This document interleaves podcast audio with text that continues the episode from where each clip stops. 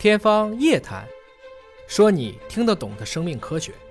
天方夜谭，说你听得懂的生命科学。各位好，我是向飞，为您请到的是华大基因的 CEO 尹烨老师。尹老师好，下位同学好。返老还童、逆转衰老，永远是人们关心的话题啊！甭管是口服、外敷还是注射，只要能够实现这个目标，大家可能会愿意尝试一下。但是还要讲究科学。我们今天关注一下呢，就是科学杂志的子刊。它是从脐带血当中提取到了一种可以逆转衰老的物质啊，我们请叶老师给我们详细的介绍介绍，这个在人身上可行吗？其实这个以前做过的实验，比如说把一只狗啊，这狗已经累得不行了，嗯，就立即换上一个新鲜的狗的血液，这狗就恢复了。换血，这个还是同狗换新鲜的血，嗯，新鲜是存下来的，对吧？大家就开始知道了，这个血里面是不是有好多我们不知道的成分？这些成分能够去抗疲劳。进而把老狗换上小狗的血，会年轻吗？对，这些狗就呈现了很多的年轻态。那人是不是也可以换？确实有人就这么干。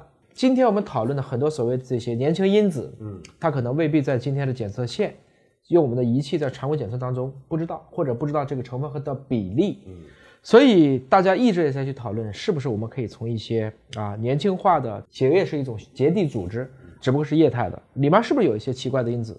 比如二零一七年。有一个 Tony 团队就在脐血当中找到了能改善脑功能的一种蛋白，他其实是想把这个能不能治疗阿尔兹海默这样的疾病。最近是中国的科学家，主要是华中科技大学的一个科研团队呢，在脐带血当中发现了一种新的抗衰老成分，主要是来自于这个间充质干细胞。间充质干细胞，我记得以前咱们说到存干细胞，嗯。保存脐带血，对，经常会提到一种叫做间充质干细胞，对，到底是一种什么东西？其实就是一种诱导型的多功能干细胞，只是它的来源是从间充质来源的。因为这种细胞在人体内，比如说脂肪当中就有。二零一二年的诺贝尔奖，山中伸弥做的那一个，可以根据几种不同的细胞因子，在定向转分化或者直接就让它变成某一种我想要的周末细胞。那么今天的这个呢，不是直接用细胞，是用这些间充质细胞的，它给出的一个细胞外囊泡。什么叫做外能泡？给出的去一个快递吧，简单理解啊。细胞派生出的一个东西，就比如说航母啊，给出一艘小船啊。那这个小船里面的作用是干嘛呢？救生，哎，让你救生，但这里是让你返老，让你可能抗衰老的功能。它是通过这样的一种功能啊，来证明原来如果我们想从脐带血当中找出一些抗衰老的有效成分，至少在路径上。这是一条可以尝试的道路，这离应用还十万八千里呢啊！我们今天讨论的还是科研文章。嗯，脐带血的保存在市场上其实已经有这样的行为了，对，是一种商业行为。那么它目前的应用领域呢，主要还是针对于孩子的血液类疾病的救助，对，对吧？健康孩子的脐带血来救一个跟他兄弟姐妹的不健康孩子的一个身体的，尤其是血液类疾病的一个救助啊。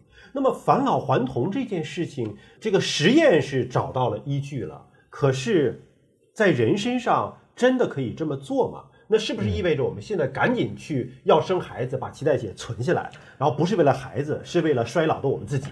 我们不是也经常过有吃胎盘的吗？啊，我们也不经常会用羊胎素嘛。嗯，其实大家一直在用了，只是我们现在，比如说对女性来讲，她的抗衰老特指我的皮肤的这种状态。嗯，我们也现在看见很多的人开始去存免疫细胞，嗯目的是为了有一天可以用这些细胞回输。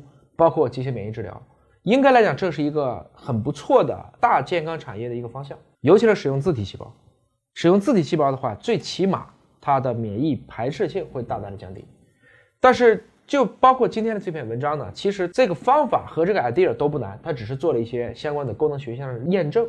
但真正它走到这种临床去做的话，啊，我想这个里面的路还非常长。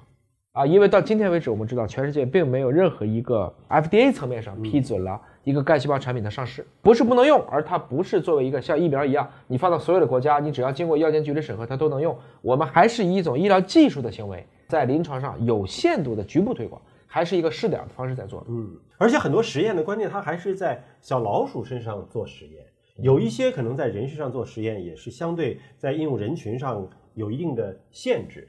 当所有的这些科研成果仅仅是一篇文章的时候，可能离我们临床上自己使用，它还有一个相当漫长的一个距离哈。对，一般说从发表文章开始到动物实验完成到人的实验完成，这个周期大概有多长呢？有些可能就要几十年。嗯，最快的就像这次新冠的疫苗已经是够快了，这大概九个月吧。大概从一开始到最后，但是像有些受诉在动物实验是成功的，到了人身上就失败，这样的案例也比比皆是。像今天这个案例，它其实就是发现从脐带血来源当中的这些间充质干细胞能够分泌一些囊泡，这些囊泡本身有一些能够让人体打引号的返老还童的因子，它是做的动物实验，那么他就不断的去尝试，比如说修复伤口啊，是不是能去在其他的一些你需要去修补的器官上给出一些很有用的有意义的尝试。那么事实证明呢，确实是有效的。但我这有另外一个疑问哈，对，我们知道间充质干细胞不仅仅是在脐带血当中有，对，在其他的一些组织，骨髓细胞里也有，脂肪细胞里也有，对。那是不是意味着我们不仅仅是脐带血，其他的只要存在着间充质干细胞，我们都有可能提取出来？让它返老还童的物质，这个里面它有一个关键点，就是在于我们虽然是有不同的间充质细胞，但是每一个间充质细胞的它给出去的我们叫分发的密钥是不一样的哦，它的表观遗传是不一样的。脐带血的这里面的间充质细胞是最年轻态的，我们理解成这是一个原祖细胞，它的这种全能性是很强的。日本有一个动画片叫《进击的巨人》，听过吧？嗯，快演完了啊，这是最近的一季，始祖巨人最厉害，因为它的分化性最强。这么去理解，所以你看这么一讲的话呢，就是说间充质干细胞虽然是我们现在身体中都有，可是脐带血干细胞我们已经不存在了，只能是说期待着再生下一个孩子的时候，在脐带当中做一些的保存。你像这个错过了，你如果那个时候没有存下来，可能你就永远不会再有这个机会了。对，因为现在呢这么多年，大家一直都就是你很关心的去治疗阿尔兹海默，过了这么多年还是没有好的方法。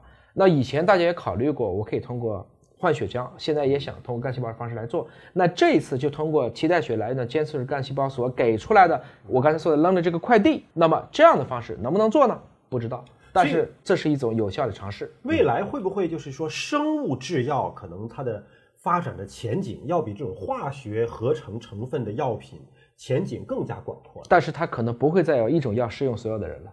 它可能都是个性化的，所以这个生物技术的可及性就变得很关键了。可能能做出来，但是大家用不起，因为这都是个性化的。对，所以在这个过程中，我们今天对于干细胞的真正的难度在于，我其实知道它有效，但不知道它是不是对所有人都有效，和在什么条件下它可能会有效，它是一个黑箱。我们正在尝试用这些更好的技术、更好的指控标准来把它给规定起来。然而，细胞本身，一个受精卵能变成一个人。这其中的千变万化的奥妙有待时。干细胞的治疗前景是美丽的，道路是漫长的。那么现在市场上存在着真正可以做注射干细胞对人进行返老还童也好啊，美容治疗也好，这样的方法吗？可行吗？啊，有一部分但不多。比如说这个现在就是在关节置换上，嗯，大家用一些干细胞可以很好的去使这个关节恢复，嗯，这是一部分。当然还有一部分就是间充的细胞往脸上打。啊，其实包括脂肪细胞往脸上去做填充，但是这个过程中呢，也确实有填充失败。嗯，还有一部分呢，就是像我们说海外以前的德国的这个 t e s b a 做这种叫优糖，是恢复胰岛细胞。嗯，我们也看见了，的确有成功的案例，但是都不是百分之百。嗯，但是最不要大家相信的就是去一个落后的国家，然后去让你去做一个非常昂贵的体检，再给你打打干细胞，这个就比较忽悠了。不是这个国家的科学强，而是这个国家的监管落后。那我们国家目前的监管的这种要求呢，可以这样做吗？试点的方式来做的，没有批成药品。换言之，是一种生物技术在特定的临床机构这么来做的。言外之意，迄今为止还没有一套合理的收费路径。好，感谢您关注今天的节目了。健康还要有科学的基础啊，希望了解一些这方面的知识，再去寻求那些方法。那现在是二零二一年二月份啊，不要可能已经批了干细胞，你再把这个东西拿出来。好，感谢您关注今天节目，下期节目时间我们再会。